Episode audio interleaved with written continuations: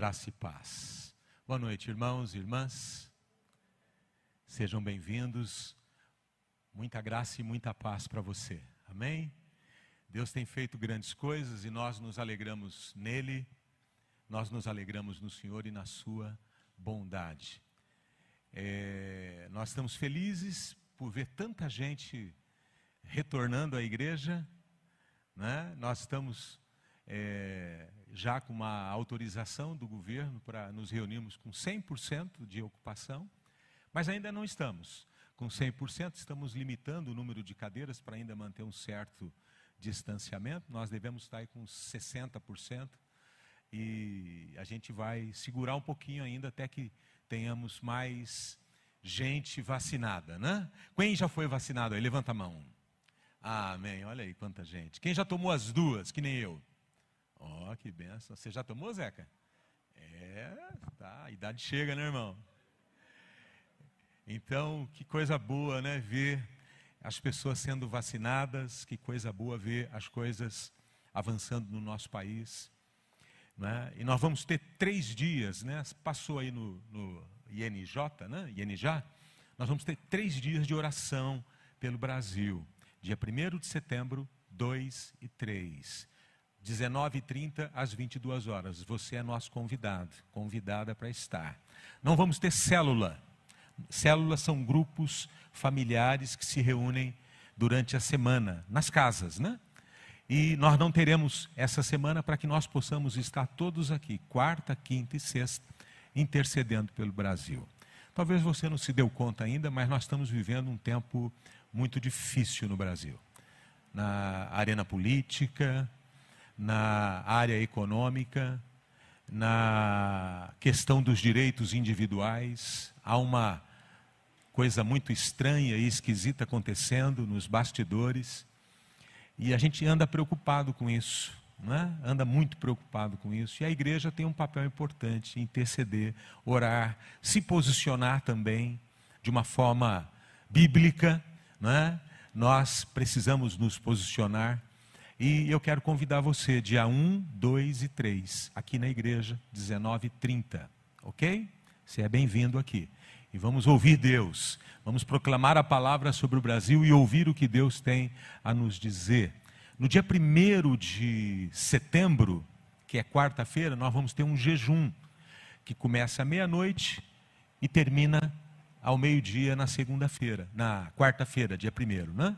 Então, um jejum que começa à meia-noite e termina ao meio-dia. Você está convidado a se unir a nós. Se você já é membro da igreja, eu diria que você está convocado.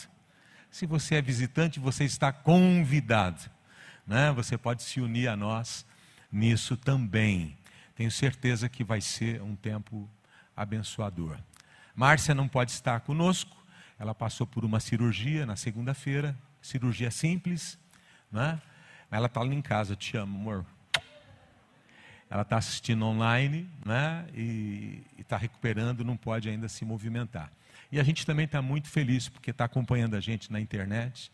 O Felipe, a Aninha, as três meninas e o Davi que está sendo gerado, né? Aí, Felipe, a igreja dá um aplauso aí, não sei se você escuta, né? Mas Deus te abençoe, Felipe. Ele mandou uma mensagem, pastor, estou doido para ir para a igreja, mas não pode ainda.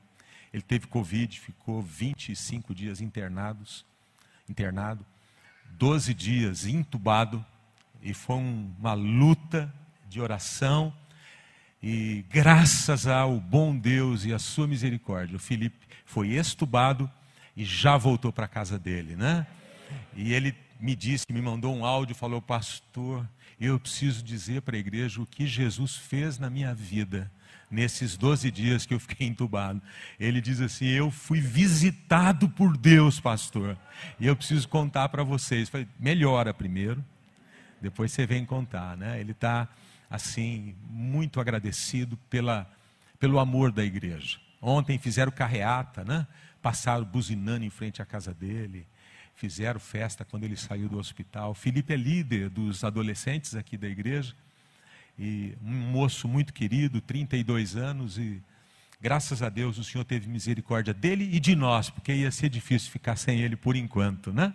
Um dia nós todos partiremos. Né? E nós oramos para que Deus possa consolar o coração daqueles que eventualmente perderam. Gente querida, gente próxima. Tem sido um tempo difícil, mas vai passar no nome de Jesus. Né? Já está passando, estamos avançando. Tema da mensagem hoje: Como experimentar milagres em minha vida. Quantos querem aprender alguns segredos para experimentar milagres, o sobrenatural na nossa vida? E eu quero ler com vocês um texto que nos inspira hoje, em 2 Reis, se você puder abrir a sua Bíblia, 2 Reis, capítulo 4, verso 8. É um texto longo, peço sua paciência. 2 Reis, capítulo 4, verso 8. Se você está sem sua Bíblia, você pode acompanhar na tela.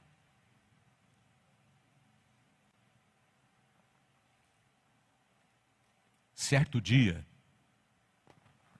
Eliseu, o profeta, foi a Sunem, onde uma mulher rica insistiu que ele fosse tomar uma refeição em sua casa. Ele parava para uma refeição. Depois disso, sempre que passava por ali, Eliseu né, parava para uma refeição. Essa cidade ficava no meio do caminho de todo o trajeto que Eliseu fazia. E ele morava no Monte Carmelo e ele passava por Sunem para ir para outras regiões. E parava ali para uma refeição. Em vista disso, ela disse ao marido: Sei que esse homem que sempre vem aqui é um santo homem de Deus. Essa mulher percebeu que havia algo na vida de Eliseu. Né?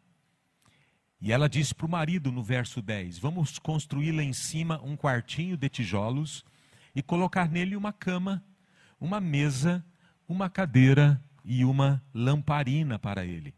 Assim, sempre que nos visitar, ele poderá ocupá-lo. Um dia, e você sabe, né? Quando a mulher quer uma coisa, o marido tem que se render, né? Ele acabou fazendo um quartinho pro, é inegociável, não tem jeito, né? Eu lá em casa eu digo que eu sou o cabeça e a Márcia é o pescoço, né? Ela, ela, eu faço o que ela quer. Ai de mim se não fizer. Amém, amor? Né? Então, um dia, quando Eliseu chegou, subiu ao seu quarto e deitou-se. Ele mandou o seu servo Geazi chamar a sunamita. Ele a chamou e quando ela veio, Eliseu mandou Geazi dizer-lhe: Você teve todo este trabalho por nossa causa? O que podemos fazer por você? Quer que eu interceda por você ao rei ou ao comandante do exército? Eliseu, como profeta da nação, ele tinha uma certa influência política. Né? Ele tinha acesso ao rei, ele tinha acesso ao comandante. Ele falou: Você está precisando de alguma coisa? Tem alguma dificuldade aí? A gente pode ajudar você? é, no, verso, no mesmo verso ela diz, né? Ela respondeu: Estou bem entre a minha própria gente. Mais tarde, Eliseu perguntou a Geazi, ou seja, ela disse: Não estou precisando de nada, está tudo certo. Né? É, mais tarde, Eliseu perguntou a Geazi: O que se pode fazer por ela? É impressionante que o homem de Deus aqui, o profeta, ele sente que precisa fazer alguma coisa para retribuir a o carinho, a, a, a atitude daquela mulher para com ele. Né? Ele queria fazer alguma coisa. O que se pode fazer por ela? Ele respondeu, Geazi, bem, ela não tem filhos e seu marido é idoso. Então Eliseu mandou chamá-la de novo, Geazi a chamou, ela veio até a porta. E ele disse: Por volta dessa época, no ano que vem, você estará com um filho nos braços profeta declarou uma palavra aqui: você vai ter um filho o ano que vem. Ela contestou, ela disse: Não, meu senhor, não iludas a tua serva, ó homem de Deus. Ela falou: Olha, não me iluda, né? meu marido já está idoso, eu também já não sou tão jovem, não me iluda, ó homem de Deus. Mas como Eliseu lhe dissera, a mulher engravidou. Você crê que para Deus não há limites? A Bíblia é cheio de casais maduros com filhos, né? Abraão, né? Isaac, é interessante isso. Ela contestou: Não, meu senhor, não, verso 17. Mas como Eliseu lhe dissera, a mulher engravidou e no ano seguinte, por volta daquela mesma época, deu à luz um filho. O menino cresceu, adolescente, não é? Certo dia foi encontrar-se com seu pai que estava com ceifeiros. É, que pessoal que trabalha na colheita, ele devia ter uma fazenda, né? De repente ele começou a chamar o pai gritando: "Ai minha cabeça, ai minha cabeça". O pai disse a um servo: "Leve-o para a mãe dele". O servo o pegou e o levou à mãe. O menino ficou no colo dela até o meio-dia e morreu. Aqui interessante que a história vai ganhar algumas nuances que eu peço muito a sua atenção. O que fazer quando a crise bate na nossa porta? O que fazer quando estamos diante de um problema? O que fazer quando estamos diante de uma grande dificuldade? O verso 21, essa mulher começa a nos ensinar. Ela subiu ao quarto do homem de Deus, deitou o menino na cama, saiu e fechou a porta. Ela podia ter levado o menino para o quarto dele, ela podia ter levado o menino para o quarto do casal, mas ela leva o menino para o quarto do profeta. Ela leva o menino para o quarto do profeta e coloca o menino no na cama do profeta. Presta atenção porque tem muita coisa interessante aqui. Ela chamou o marido e disse: Preciso de um servo e de uma jumenta para ir falar com o homem de Deus. Vou e volto logo. Ele perguntou: Mas por que hoje? Não é lua nova nem sábado? Ela respondeu: Não se preocupe. Essa mulher tinha tanta fé, tanta confiança em Deus, e pelo que o texto parece indicar, ela nem comenta com o marido que o menino estava morto no quarto do profeta. Ele estranhou o fato dela querer buscar falar com o homem de Deus. E ela disse: Olha, não se preocupe.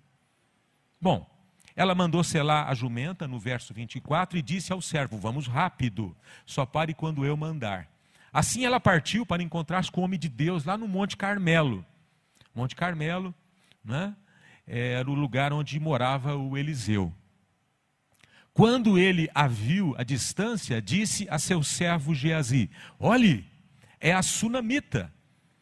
Corra ao seu encontro e pergunte a ela: Está tudo bem com você? Tudo bem com seu marido e com seu filho? Geazi saiu correndo, era jovem, e encontrou a mulher vindo, se aproximando e fez essas perguntas.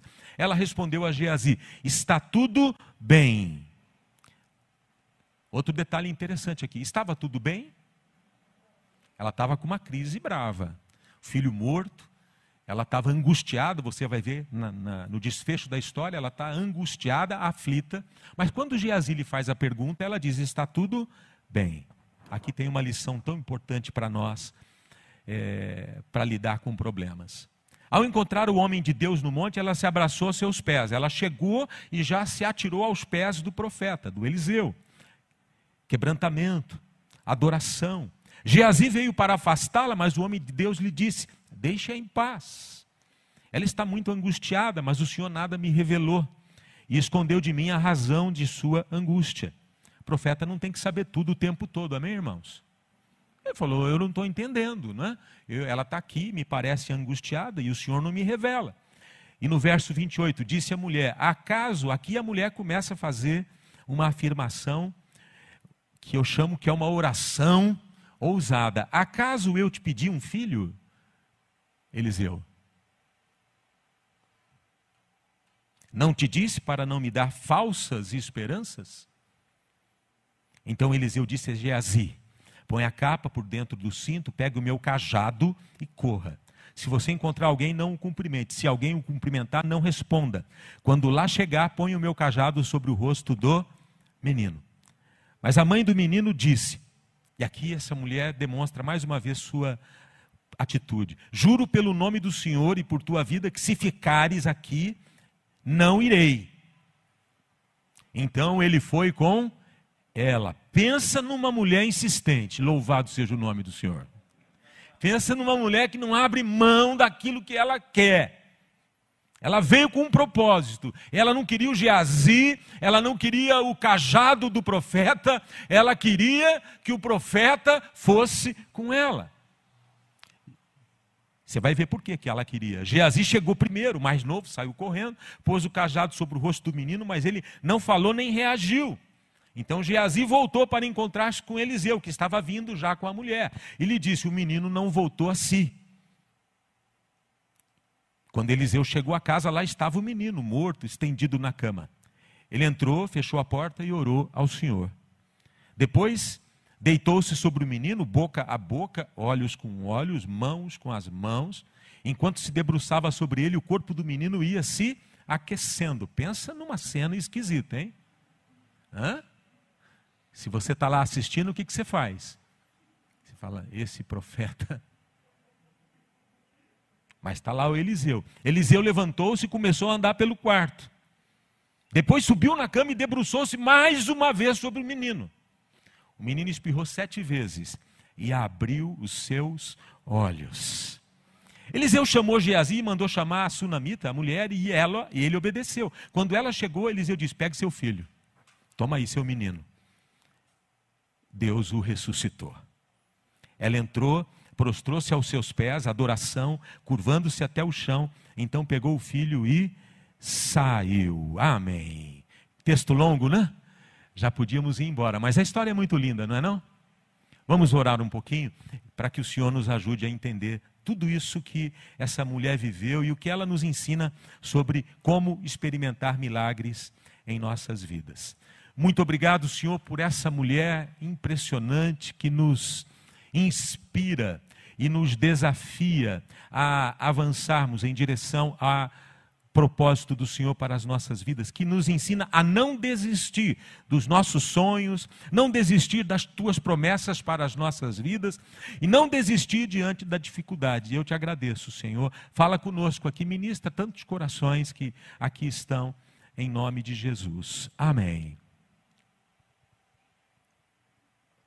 Já ministrei sobre esse texto várias vezes, talvez alguns até se lembrem, mas eu creio que estamos vivendo um tempo oportuno para revisitarmos essa passagem bíblica. Estamos vivendo um tempo em que talvez a fé de alguns aqui seja despertada mais uma vez. Né? Essa é a minha oração. Algumas vezes ao longo da nossa vida, ouvimos determinadas pregações e elas não fazem muito sentido para nós naquele momento mas em outras vezes a mesma palavra desperta o nosso espírito. Já aconteceu isso com você? Às vezes você estava lá, mas você não estava muito atento, você talvez não estivesse vivendo nenhuma situação tão complexa, mas numa outra oportunidade parece que é o próprio Deus falando com você. Você já se sentiu alguma vez assim na igreja? O pastor está falando só comigo hoje. Né? Tem gente que visita a igreja e fala: Nossa, falaram a minha vida para o pastor. Né? Mas não é, é que às vezes a palavra de Deus nos encontra na hora certa, no momento certo. E eu espero que essa noite seja a sua noite noite de despertamento em sua vida. Eu gosto tanto dessa passagem bíblica né, que eu já até escrevi um livreto. Você acredita? O nome do livro é livreto, né? O professor profeta. Eu escrevi esse livro quando o Gabriel tinha 16 anos. Você tem quanto agora, Gabriel? 32? Quanto? 22. 22 de casado. O Gabriel está com 33, né? Então esse livretinho já tem 17 anos, né? E eu escrevi esse livro olhando para a vida do profeta e como o profeta pode inspirar professores e educadores. Eu falo sobre essa atitude do profeta deitar-se sobre o menino eu falo sobre a identificação que o educador precisa ter se ele quer comunicar a vida a alguém.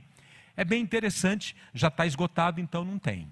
Né? Porque já tem 17 anos, eu tenho três exemplares. Vou dar um, você é professora. Você já tem? Então eu vou te dar de presente. Tá bom? Se quiser autógrafo, eu dou. Enjoado. Mas é, é uma história bacana, você vai gostar. E fala sobre como eu posso atingir a vida dos alunos é, sendo um profeta na sala de aula. Né? Bom, mas hoje eu não quero falar do profeta Eliseu. Eu quero falar da mulher. O meu foco hoje é a mulher de Sunem. Essa mulher incrível. Eu quero olhar para algumas atitudes dela e aprender com ela. A primeira atitude que eu quero chamar a sua atenção ela acolheu o profeta em sua casa. Esse profeta Eliseu passava por ali E ela, observando a vida do Eliseu, ela entendeu que ele era um homem santo. Ela diz, diz o texto. Ele era um homem de Deus e ela resolveu oferecer para ele, quando passasse por ali, uma refeição. Mas ela não ficou contente só em oferecer refeição, ela convenceu o marido dela a investir, construiu um quarto, mobiliou o quarto para que, quando o profeta passasse por ali, ele pudesse dormir ali. E eu quero chamar sua atenção aqui, porque esse profeta, naquele contexto, naquele momento histórico, ali no Velho Testamento, o profeta representava a presença de Deus. Ele falava da parte de Deus. Ele recebeu uma unção, ele recebeu um chamado para comunicar a palavra de Deus. Então, o profeta no Velho Testamento era a figura da presença e da vontade e do propósito de Deus. E aqui eu quero aplicar isso na nossa vida. Primeiro, ela insistiu para que ele participasse de uma refeição, depois, ela preparou um quarto. Ela diz no verso 10, né? No verso 10: Vamos construir lá em cima um quartinho de tijolos e colocar nele uma cama, uma mesa, uma cadeira, uma lamparina para ele. Assim, sempre que nos visitar, ele poderá ocupá-lo. Aquela mulher fazia questão de ter aquele homem que trazia a presença de Deus dentro da casa dela, porque ela queria experimentar também a presença de Deus. A mulher reconhece a presença de Deus na vida do profeta. Ela diz no texto: Sei que esse homem é um santo homem de Deus. Então ela abre espaço para a presença de Deus em sua casa. E aqui é a primeira lição. Você tem aberto espaço para a presença de Deus na sua casa?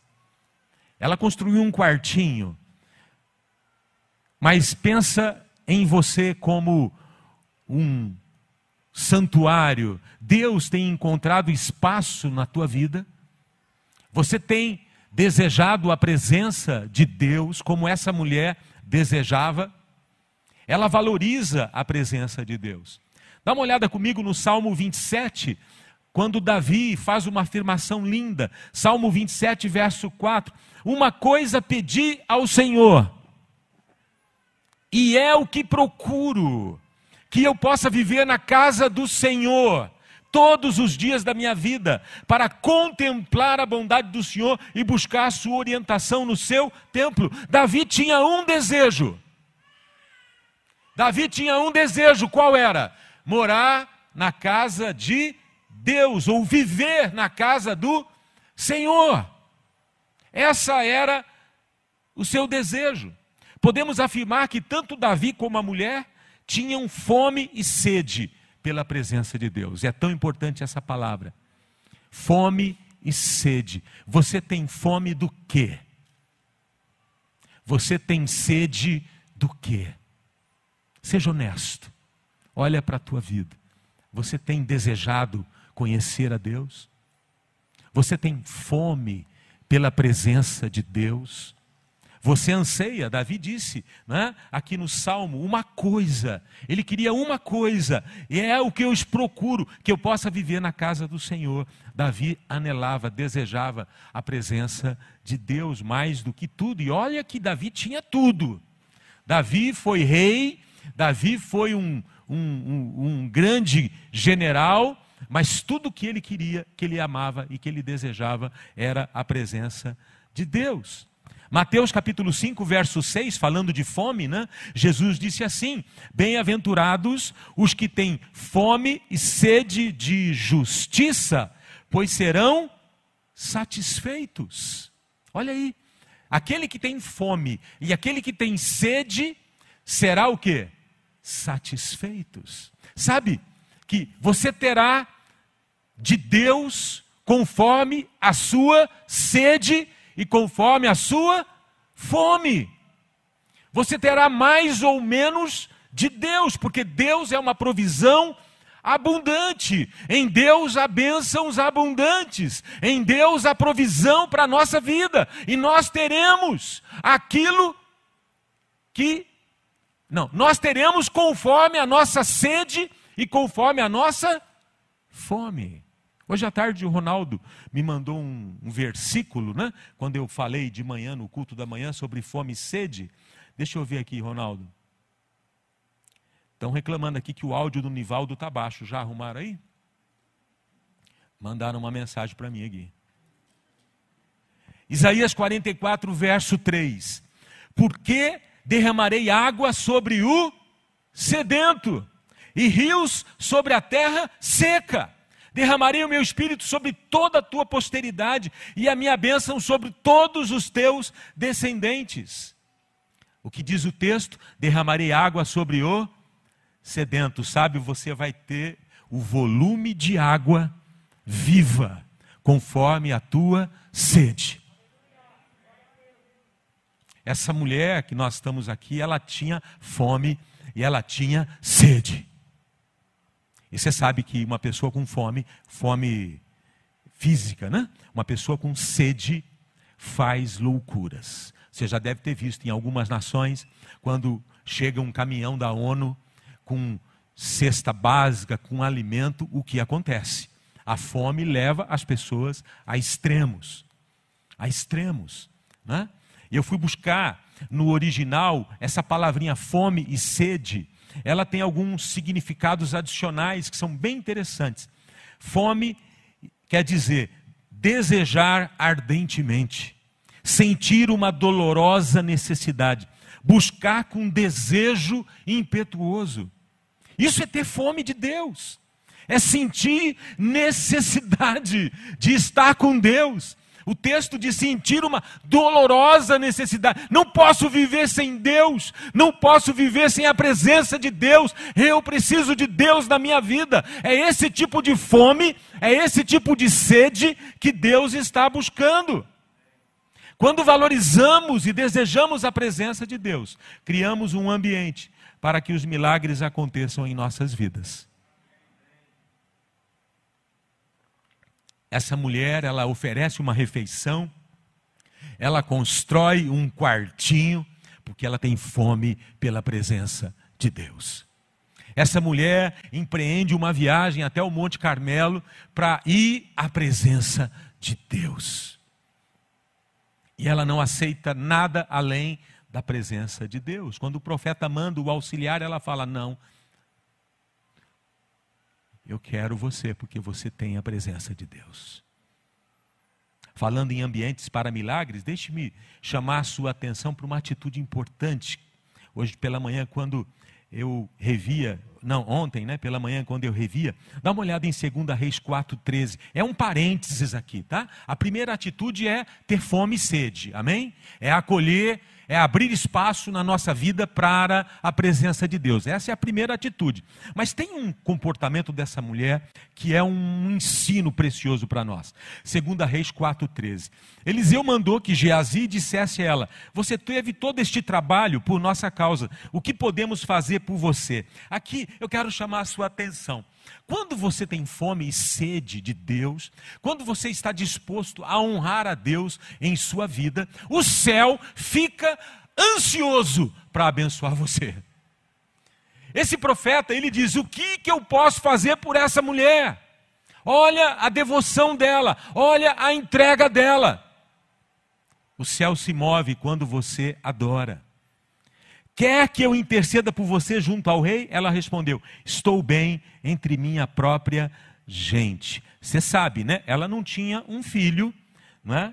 Ela não tinha um filho, e naquela cultura, naquela época, para uma mulher não ter filho era considerado uma situação muito difícil. Você sabe, você conhece a Bíblia, né?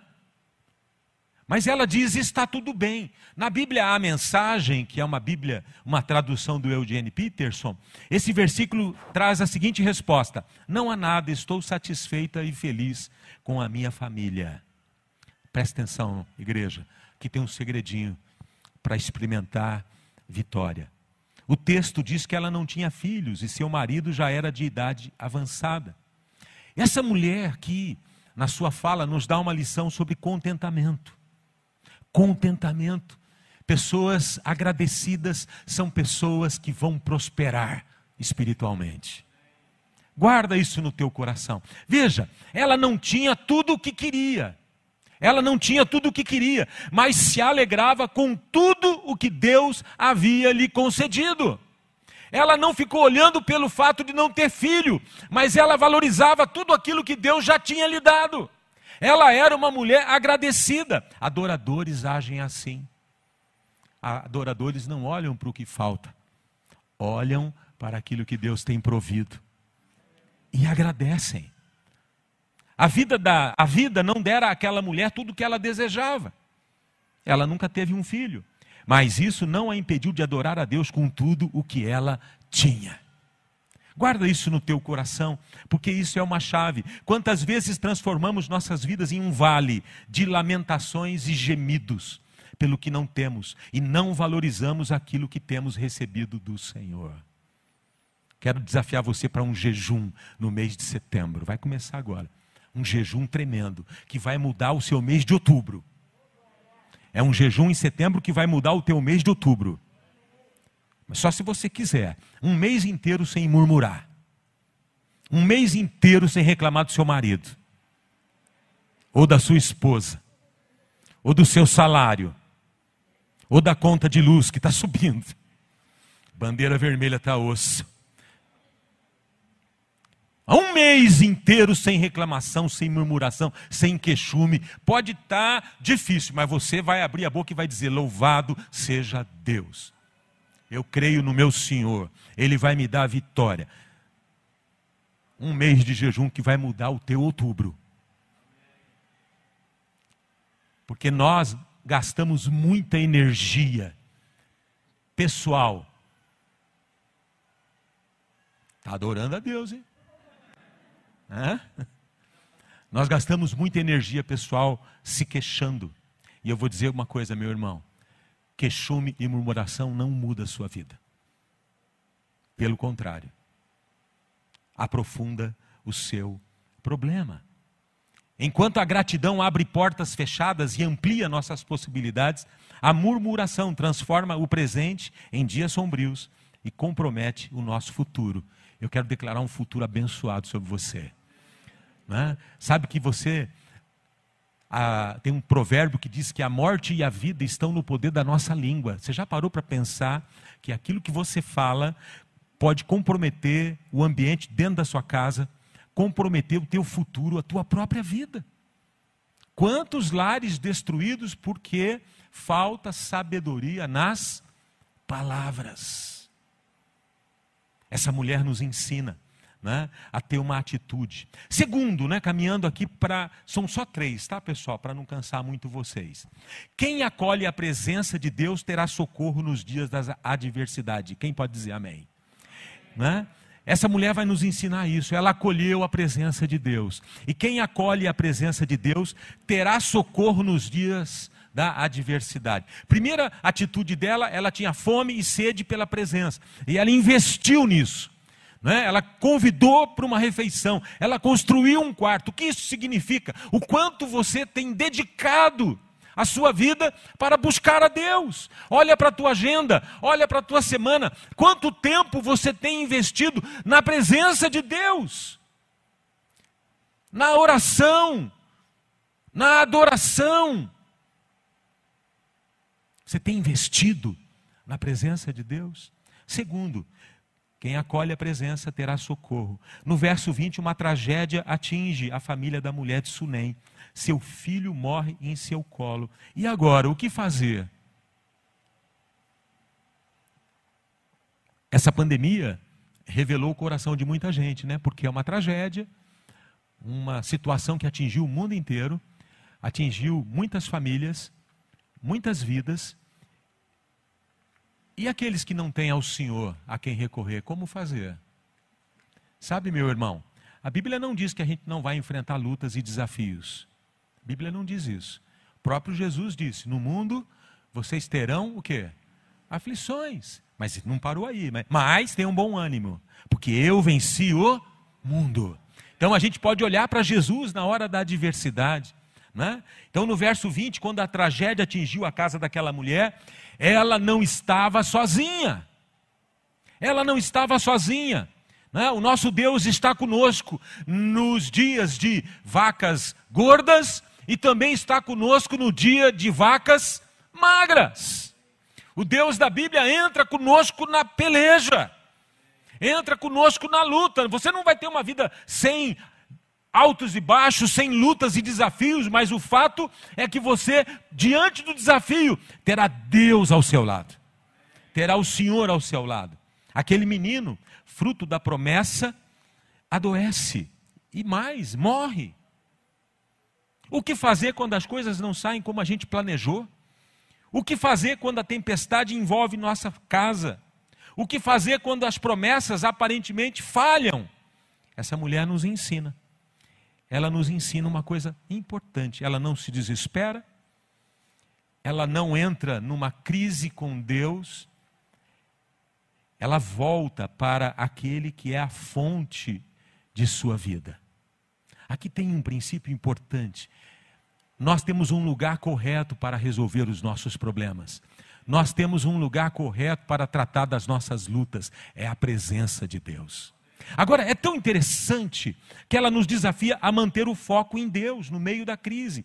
Olha o que diz 2 Reis, capítulo 4, verso 21. Ela subiu ao quarto do homem de Deus, deitou o menino na cama, saiu e fechou a porta. E aqui é muito interessante isso. Ela leva o seu problema, o filho morto, ao lugar onde tudo começou. Foi ali na porta daquele aposento que ela ouviu a promessa de Deus. Já falei no começo, ela não leva o menino para o quarto dele, ela não leva o menino para o quarto dos pais, ela leva o menino para o quarto do profeta. Spurgeon, um famoso pregador da antiguidade, né? um príncipe dos pregadores, ele disse certa vez que o quarto do profeta representa o coração de Deus. A cama do profeta é lugar de intimidade. É como se ela estivesse depositando o menino no coração de Deus ao colocar sobre a cama do profeta. Ela vai ao lugar certo. Ela leva o seu problema aonde o milagre pode acontecer. Ela poderia ter desistido do seu filho, não poderia? Morreu, ok, segue a vida. Afinal, ter tido um filho naquela altura já era uma grande conquista, mas ela pensava de forma diferente ela pensava de forma diferente. Foi Deus quem me deu esse menino.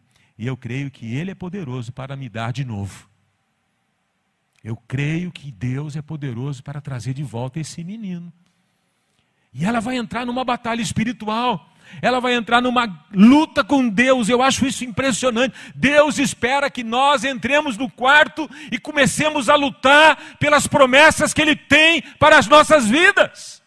Deus espera que você não desista. Deus espera que você entre na presença de Deus e lute com Deus. Pastor, lutar com Deus é lutar com Deus em oração, chorar, ir aos pés do Senhor, clamar. Tem na Bíblia um homem chamado Jacó, está lá no livro de Gênesis. Esse homem, ele está voltando para sua cidade depois de 20 anos fora, e ele vive um drama pessoal e ele passa uma noite inteira, Gênesis 32, ele passa uma noite inteira lutando com Deus, um homem que apareceu lá, um anjo, e o texto diz que ele lutou com Deus, e ele lutou a noite inteira com Deus. Eu não sei como é que pode ter sido essa luta, difícil até de explicar como é que pode ter sido isso, mas a Bíblia diz que ele lutou, e era já pela manhã, o sol nascendo, o homem de Deus diz: Preciso ir embora. O sol já está nascendo, e Jacó falou: não te largo. Jacó se agarrou naquele ser celestial, que ele mesmo vai chamar de Deus, ele se agarrou e disse: Não te solto se o Senhor não me abençoar. Deus espera isso da gente. Deus quer ver cristãos que não abrem mão das promessas.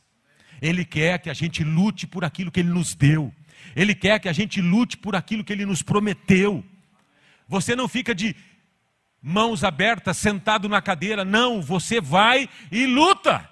Ora, jejua, batalha, chora, clama. E Deus te atende. Porque quando você busca, você se aproxima dele. As crises são oportunidades para a gente conhecer Deus de uma forma nova e diferente. Jacó disse: Deus disse para Jacó: porque você lutou com Deus e prevaleceu, está lá na Bíblia. Você não se chama mais Jacó, agora você vai se chamar Israel. aquele que luta com Deus. Sabe, meus irmãos, essa mulher, ela levou o menino no quarto e começou uma batalha. Ela não ia abrir mão do sonho, daquela vitória, daquela promessa.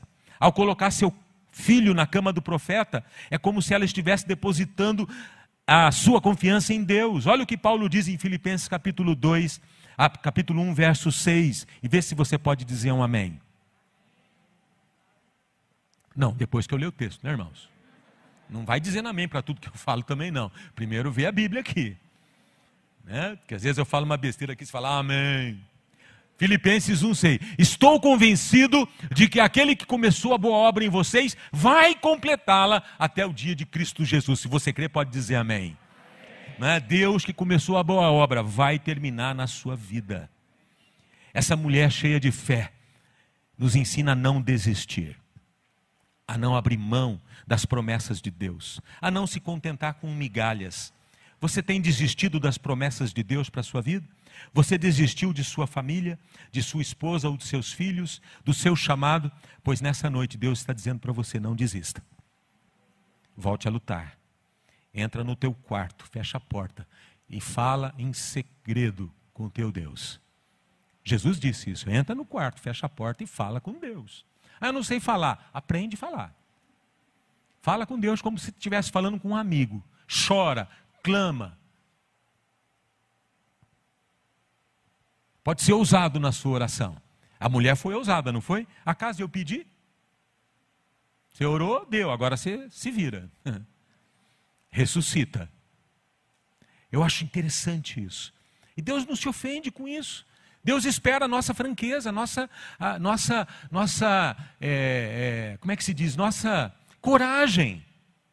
Volte a lutar, vá à presença de Deus, lute com Deus como Jacó lutou. Não te deixarei ir. Ele queria ser uma nova pessoa e Deus fez isso. Deus procura gente, pessoas que demonstram fome e sede dos milagres, de mudança, de uma nova vida. Sabe, ninguém vai experimentar o novo se não tiver disposição para lutar, para orar, para buscar a face de Deus. E por último, para encerrar, evite distrações no caminho. Primeiro, ela acolheu o profeta. Segundo, né? Ela manteve o foco. E terceiro, ela não se distraiu. Olha que interessante isso. Segunda Reis capítulo 4, verso 25. Abra sua Bíblia ou acompanhe ali. Assim ela partiu para encontrar-se com o homem de Deus no Monte Carmelo. Quando ele a viu à distância, disse a seu servo Geazi: Olhe, é a sunamita. Corra ao encontro dela e lhe pergunte: Está tudo bem com você? Tudo bem com seu marido e com seu filho? Ela respondeu a Geazi: Está tudo bem. Mais uma vez, meus irmãos e irmãs, estava tudo bem? O filho dela estava morto. Se você ler o texto um pouquinho mais, o texto vai dizer que ela estava angustiada, desesperada e aflita. Geazi é o servo do profeta. E ele vem e pergunta: Como é que você está? Está tudo bem em casa com seu marido? E ainda ele pergunta: Com seu filho? Ela disse para Geazi: Está tudo bem. Isso aqui não é pensamento positivo. Está tudo bem. Não. Ela tinha um problema. Ela tinha uma luta. Ela não negava a sua luta e o seu problema. Mas ela não falava com pessoas que não podiam resolver o problema dela. Ela não joga a conversa fora. Ela tem uma missão. Ela quer a presença de Deus. Ela não quer intermediários. Ela quer ir no Monte Carmelo. Ela quer onde está o profeta, que representa a presença de Deus, porque é lá na presença de Deus que eu vou resolver as minhas dores. Agora, presta atenção, porque às vezes você perde a bênção você perde o milagre, porque você passa a vida inteira falando com pessoas que não vão resolver o teu problema. Às vezes, você até gosta de falar dos teus problemas, das tuas dores, para que as pessoas tenham compaixão de você. Mas essa mulher não estava buscando piedade de ninguém, ela não estava buscando compaixão de ninguém, ela queria resolver o problema dela. Ela não queria falar, Geazi, meu filho morreu. Aí talvez o Geazi, ah, vamos lá em casa tomar um chazinho, para a gente poder conversar. Me fala da sua dor, me fala do que você está sentindo, é, mulher. Eu quero te ouvir. Ela falou: não quero, está tudo bem, porque eu sei que a minha solução não está em ficar conversando com você, a minha solução está na presença de Deus. Aqui tem uma lição, eu estou tentando ser claro para tentar ajudar você. Falar de nossos problemas com as pessoas erradas não nos ajudará. Aquela mulher não estava buscando piedade, ela não queria que tivessem pena dela, ela buscava um milagre. Você quer um milagre na sua vida ou você quer que as pessoas tenham pena de você?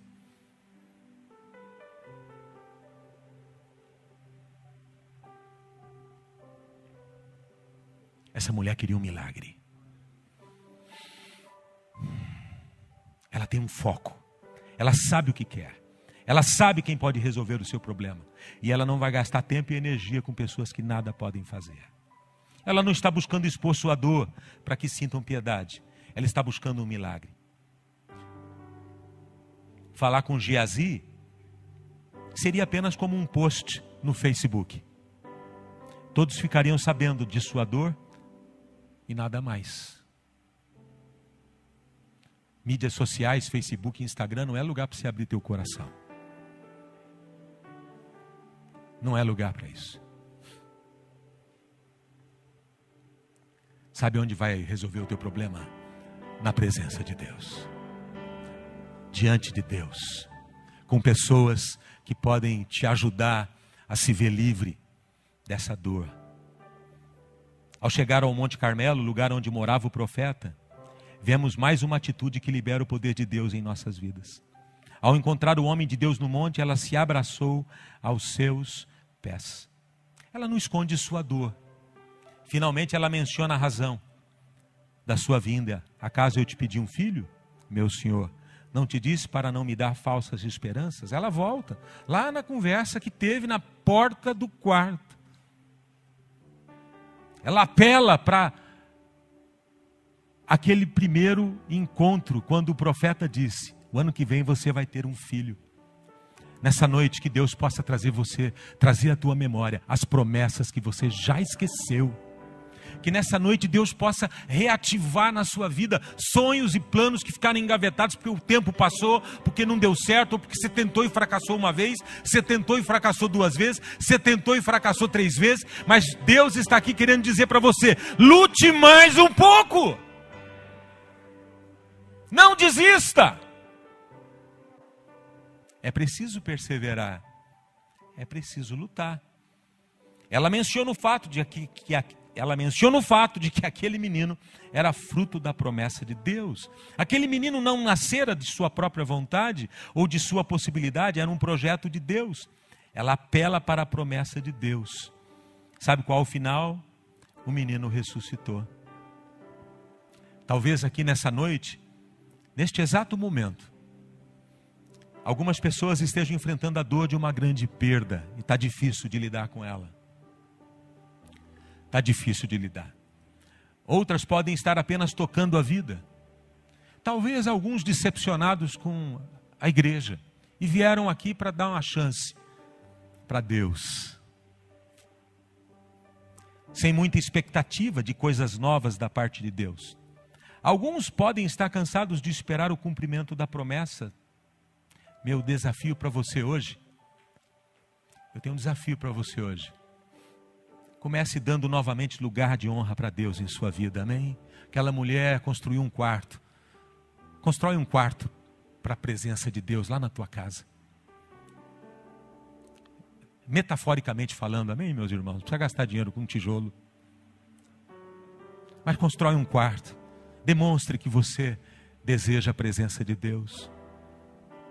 Qualquer cantinho, qualquer lugar, qualquer quarto, qualquer quintal, qualquer lugar, é lugar para você ter um encontro com Deus. Separa um tempo para ouvir a voz dele. Permita que Deus seja senhor de sua agenda e não apenas parte dela. Não importa seu estado, não importa onde você esteja em sua jornada espiritual, se você for aos pés do Senhor, ele virá em teu socorro.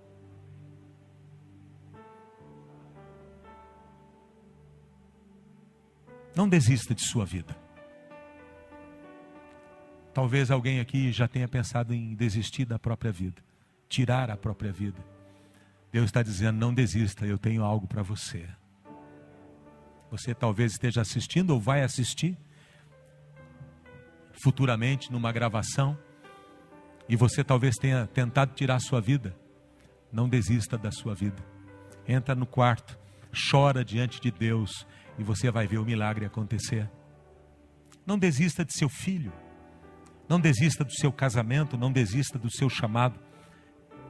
Peça fome e sede de Deus. Abrace os pés de Jesus e experimente o milagre hoje. Vamos ficar de pé. Muito obrigado, Senhor. Eu quero desafiar você a ser como essa mulher corajosa.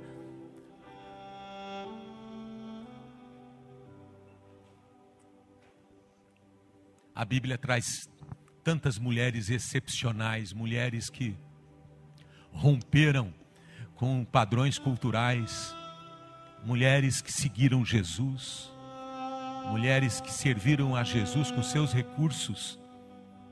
É interessante isso, a Bíblia menciona que algumas mulheres que eram casadas com homens poderosos daqueles dias serviam a Jesus com seus recursos, talvez os maridos nem soubessem. Mas elas amavam e elas serviam, elas estavam ali. Maria Madalena e tantas outras, Susana, uma outra mulher, essa mulher de Sunem. Que Deus possa nos dar fome e sede. Amém, queridos. Vamos adorar o Senhor. Fome e sede da presença dEle. Eu falei no começo que Deus derrama água sobre o sedento conforme a tua sede, será o volume de água. Interessante isso. Conforme a tua sede, será o volume da água que Deus tem para você. Me lembro daquela mulher que foi procurar o profeta Eliseu, porque ela perdeu tudo que tinha. O marido dela morreu, deixou dívidas. O marido dela é era um profeta. Ela tinha dois filhos. E os credores chegaram e queriam levar os filhos dela como escravos. Naquela época era assim que funcionava. Essa mulher foi no Eliseu, no profeta, e disse: Olha, tenho nada em casa, estão querendo levar meus filhos. Estão querendo levar embora meus filhos. Já perdi meu marido, agora vou ficar sem filhos. O profeta disse para ela: O que você tem na sua casa? Eu não tenho mais nada, eu tenho um punhado de azeite lá, um pouquinho de azeite numa botija e só. Aí o profeta diz para ela: vai para tua casa, pede para todos os teus vizinhos vasilhas emprestadas. Não economize, incomode os vizinhos, pegue vasilha, pegue é, tudo que você puder tudo que você puder. Ela chegou lá, reuniu os dois filhos, falou: vai pedir para a turma. E eles foram voltar, os filhos iam voltando com vasilhas, panelas, pegaram é, tudo que acharam pela frente, trouxeram. Até pinico eu acho que trouxeram. Encheram a sala de vasilhas. Aí o profeta falou: quando estiver cheio de vasilhas, comece a derramar esse pouquinho do óleo que você tem. E profe... aí ela chegou em casa, fechou a porta, interessante isso. Ela fecha a porta da casa com os filhos e a presença de Deus vai se manifestar ali. E ela começa a derramar aquele punhadinho de azeite que ela tinha. Encheu a primeira vasilha. Mais vasilha, filho. Encheu a segunda. A terceira. A quarta. Encheu. É engraçado que enquanto havia vasilhas, azeite continuava sendo derramado. O volume de água na sua vida depende da sua sede. Se você quer de Deus, Deus tem para você. Se você quer de Deus, Deus tem para você. Se você quer de Deus, Deus tem para você. Deus está buscando pessoas que querem tudo que Ele tem para nos dar. A igreja precisa acordar para isso. A igreja anda muito tímida, a igreja anda muito acabrunhada. É tempo da gente trazer vasilhas para Deus, sem, sem poupar. Ela encheu quando acabou. Ela foi lá no profeta e disse: Eliseu, você não sabe o que aconteceu. Eliseu falou, eu sei.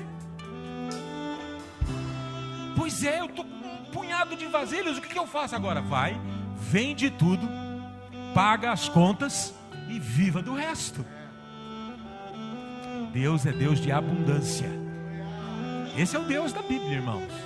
A Bíblia diz, ah, isso é do Velho Testamento. Não, o Novo Testamento diz que o nosso Deus nos abençoou com toda sorte de bênçãos nas regiões celestiais.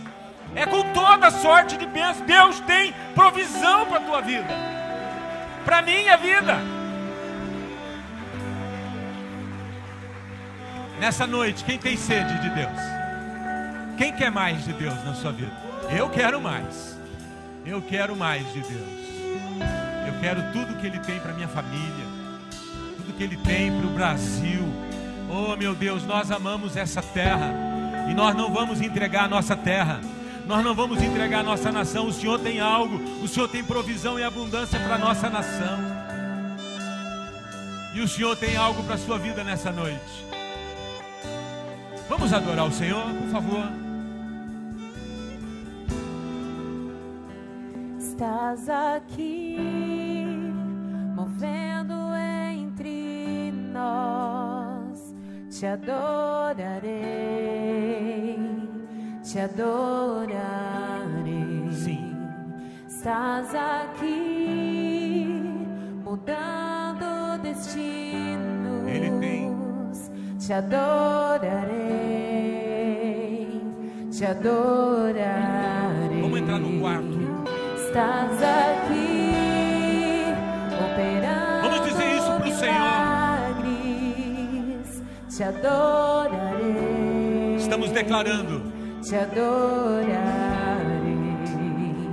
Estás aqui, transformando nossas vidas. Te adorarei. Te adorarei.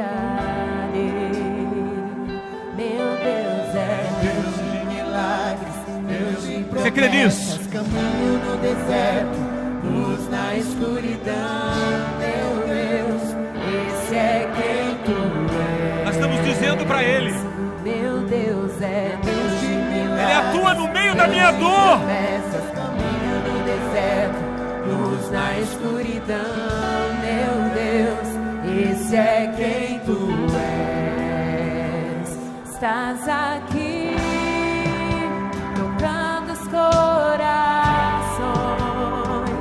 Te adorarei. Eu, eu tenho sede. Te adorarei. Estás aqui Curando pessoas. curando multidões. Ele está curando sua vida. Te adorarei, te adorarei. Começa a adorar, querido. Estás aqui, restaurando os corações. Traz de volta a alegria, Senhor. Te adorarei. Oh, depressão vai embora.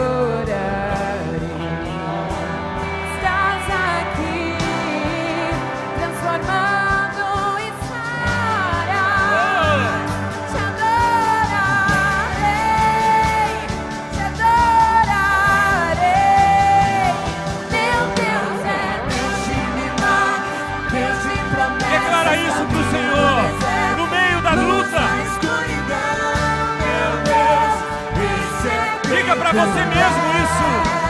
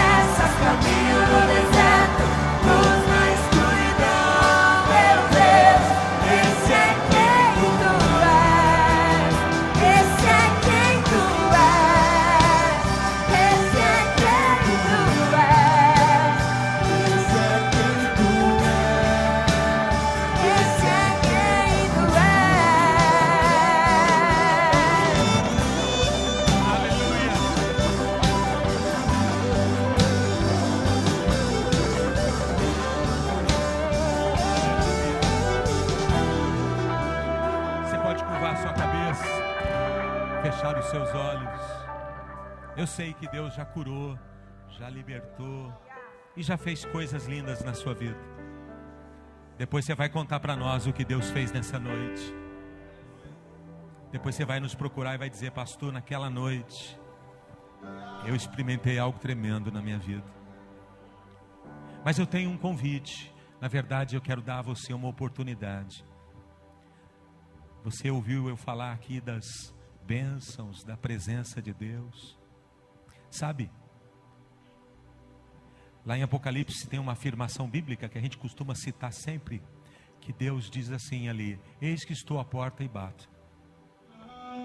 Se alguém abrir a porta, eu entrarei e cearei com ele. Sabe, Deus nunca, nunca vai arrombar a porta, ele vai bater na porta.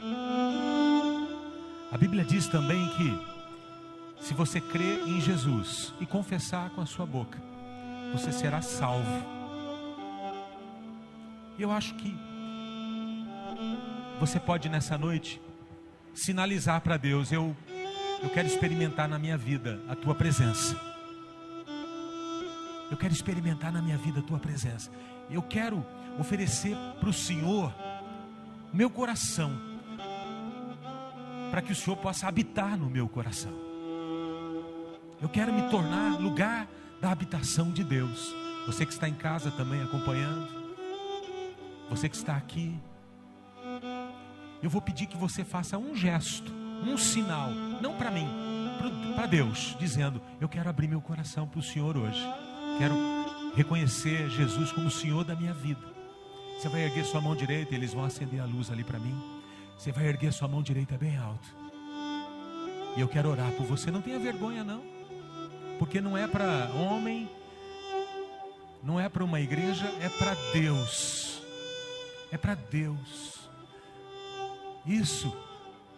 Sustenta a tua mão mais um instante. Sabe, querido, Jesus permaneceu na cruz do Calvário por seis horas. Ele foi crucificado às seis da manhã, ah, desculpa, às nove da manhã. E ele foi entregar o seu espírito às três da tarde. Foram seis horas na cruz, até quando ele disse: Está consumado. E ele fez isso por você. Pai, eu te agradeço por todas essas pessoas, queridas, amigas, que nessa noite levantam a mão ao céu. Que o teu Espírito Santo venha sobre a vida delas agora teu Espírito Santo é a presença de Deus. Que o teu Espírito Santo venha, vida sobre a, venha sobre a vida dessa senhora, sobre a vida desse senhor, desse jovem, dessa família, dessa casa. E que eles possam abrir o coração para a presença gloriosa de Deus. E que o Senhor libere agora sede e fome da tua palavra, sede e fome da tua presença, sede e fome daquilo que o Senhor tem para eles. Até aqui, Talvez alguns tenham sofrido, tenham enfrentado grandes lutas e desafios, mas nessa noite eu quero declarar: hoje Deus está mudando o teu destino, Deus está mudando a tua história e abençoando tua casa. Você pode dar um aplauso ao Senhor?